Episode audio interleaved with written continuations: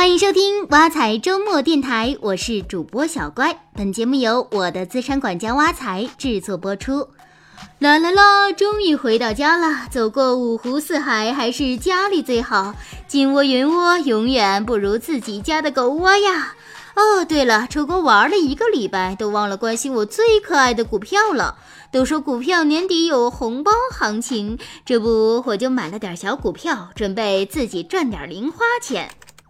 啊天哪，这是怎么回事儿？这才几天，我五十六块钱买的股票，居然跌到了四十五块钱，一百股就是亏了一千一百块钱。说好的红包行情哪去了？你这都不知道？股市在新年实行了新的熔断制度，这不，新年第一周股市就断了四次，然后就是你看到的场景了。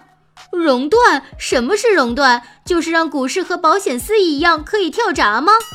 你这么理解，简直太形象生动了。熔断其实就是股市的自动停盘功能，和涨跌板只暂停个股的交易不一样。熔断是暂停整个交易所所有的交易，当股票指数的波动幅度达到规定的熔断点时，交易所就暂停交易了。我们 A 股选定的熔断基准指数是沪深三百，采用百分之五和百分之七两档阀值，不管是涨是跌，只要触发到阀值都得熔断。如果在当天的交易中，大盘下跌触发了百分之五的熔断阀值，就先暂停交易十五分钟。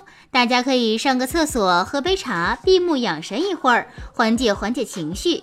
等情绪稳定了，再继续交易。如果休息了十五分钟以后，大家的情绪还是不稳定，大盘指数又继续下跌，触发了百分之七的熔断阀值，那么当天就直接收市了。大家爱干嘛就干嘛去，反正就是不能炒股了。这么说来，熔断机制是为了防止股市剧烈波动而设计的。那为什么跌的比以前更惨？我的一千亿大洋要怎么才能回来？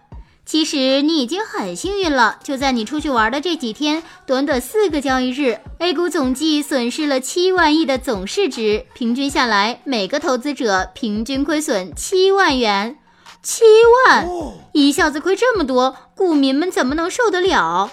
所以证监会在七号连夜加班，发出紧急通知，暂停熔断机制。从开始到暂停，咱们的熔断仅仅只用了四天时间。其实熔断也不是 A 股原创的，熔断真正的起源是美国。美国的芝加哥商业交易所在一九八二年就实行过交易价格的限制，但是这一规定在一九八三年就被废除，直到一九八七年出现了股灾才被重新使用。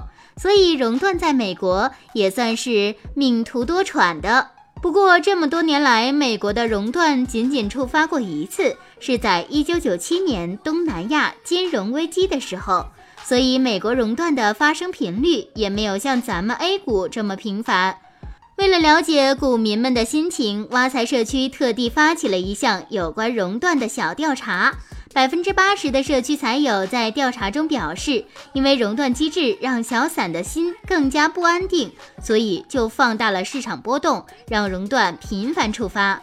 既然熔断制度在 A 股试验失败，就只能在最短的时间内被暂停了。好吧，我终于有一次没拖后腿了。前阵子说我国股民去年人均收益两万的时候，我还默默的流泪了，拖后腿拖的都不好意思说自己是股民。不过这开年才一礼拜就亏了百分之二十，这么大的心理阴影，今年这一年还怎么过？好了好了，你就买了一百股，有必要这样吗？知道股市有风险就小心谨慎呗，多看新闻，多了解股市动态，不要盲目操作，然后好好配置自己的资产。均衡分配，不要把钱都扔进高风险的资产里。如果怀疑自己的操作水平，还可以考虑定投股票基金，让专家来帮你理财。当然了，想要挑选好基金也是很有技巧的，投资前还是先好好学习吧。想要赚钱，没有捷径。好了，今天的挖财周末电台到这里就结束了，欢迎大家使用挖财系列 APP。您的理财生活从此开始，我们下期见。